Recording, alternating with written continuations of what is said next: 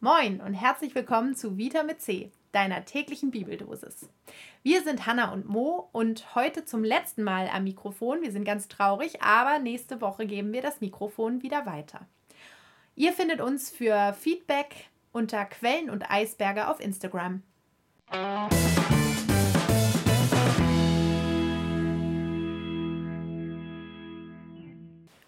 Deine tägliche Bibeldosis steht heute bei Hosea in Kapitel 6, Vers 6.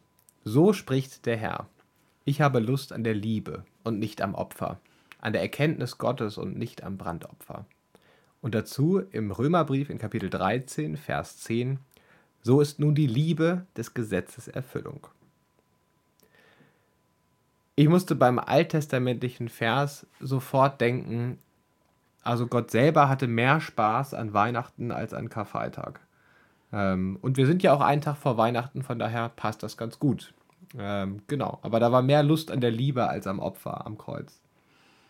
Ja, vielleicht, also wir nehmen ja auch oft irgendwie Weihnachten, schönes, schönes Fest natürlich und es kommen viele Menschen in die ähm, Kirche, die, die sonst nicht kommen und das ist natürlich irgendwie ein großer Schatz und so und trotzdem ähm, ist ja irgendwie, wenn man so total drin ist in dem Biss, sag ich jetzt mal, ähm, dann ist eigentlich immer das zentrale Fest eigentlich eher Ostern.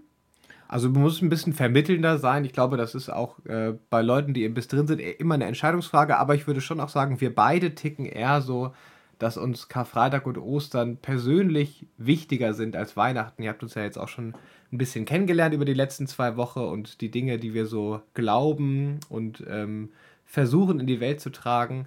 Also mir persönlich ist auch Ostern irgendwie das wichtigere Fest. Äh, und dieser Vers weist vielleicht darauf hin, dass man sich auch mal gesagt sein lassen soll, dass Weihnachten eigentlich äh, der Höhepunkt der biblischen Geschichte ist. Ja, und man, also ich meine, man sagt das ja immer so, Weihnachten, das Fest der Liebe, die Liebe, die Liebe und so, und die ist eine Himmelsmacht und sie kommt nun runter äh, und ist da in diesem Kind und rührt uns an.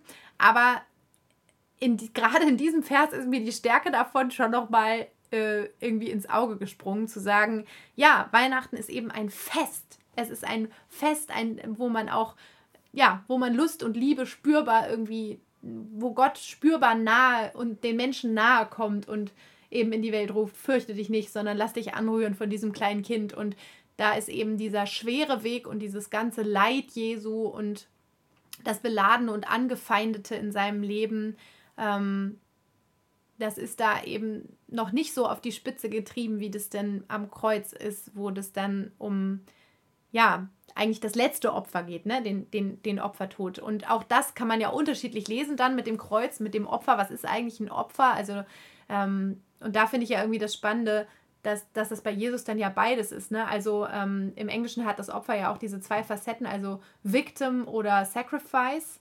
Und ähm, bei Jesus würde ich sagen, hat es eben beides. Er bringt ein, ein freiwilliges Opfer. Es ist irgendwie Konsequenz seiner Liebe, dass er bis in den Tod geht und, ähm, und gleichzeitig ähm, ist er aber eben auch Victim, also äh, ist er auch unschuldig dort gestorben und ähm, von Menschen, von Anfeindungen, von, von Hass und irgendwie, ja, äh, irgendwie dorthin gekommen und ans Kreuz und muss etwas erleiden als, als Unschuldiger.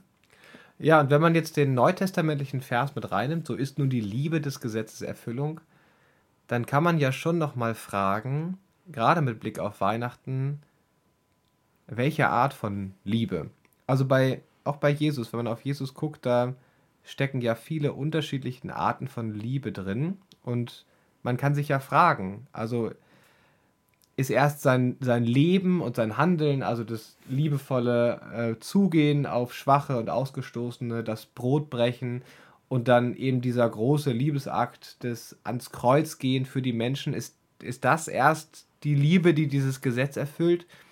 Oder fängt das nicht schon irgendwie an Weihnachten, am Fest der Liebe an und steckt nicht eigentlich die ganze Kraft und Macht der göttlichen Liebe schon in diesem kleinen Kind, was diesen Weg noch vor sich hat. Aber es ist nicht da schon drin. Ja, also ne, die Pointe ist natürlich dann auch, da hat es die Welt eben noch nicht erkannt.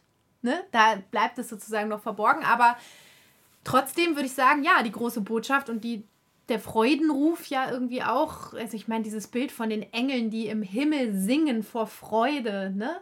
Ähm, die verkündigen eben, ja, dass Gott Mensch geworden ist und dass es wirklich eben Gott ist. Es ist Gottes Sohn, der da liegt und nicht erst sein seine Taufe später oder sein ganzes sein Leben, sein, sein Handeln gegenüber den Menschen in, in seinem späteren Leben und auch nicht erst natürlich in der Konsequenz seinen Weg ans Kreuz machen ihn zu Gottes Sohn, sondern er ist es eben von Anfang an, so wie er da liegt, elend, nackt und bloß. Ne? Also das, der, dafür muss er, auch er ist von Anfang an, und das ist ja irgendwie auch das Tolle an dieser Botschaft, er, auch er ist von Anfang an ganz angenommen, ganz geliebt ja, und also für mich geht da sofort die Frage auf zwischen dem, was möglicherweise oder wahrscheinlich historisch passiert ist, wenn es denn diesen Jesus überhaupt gegeben hat, auch das fragt man sich ja mal hin und wieder, und dem, was wir in den biblischen Geschichten finden. Denn ich würde sagen, also historisch, wenn überhaupt,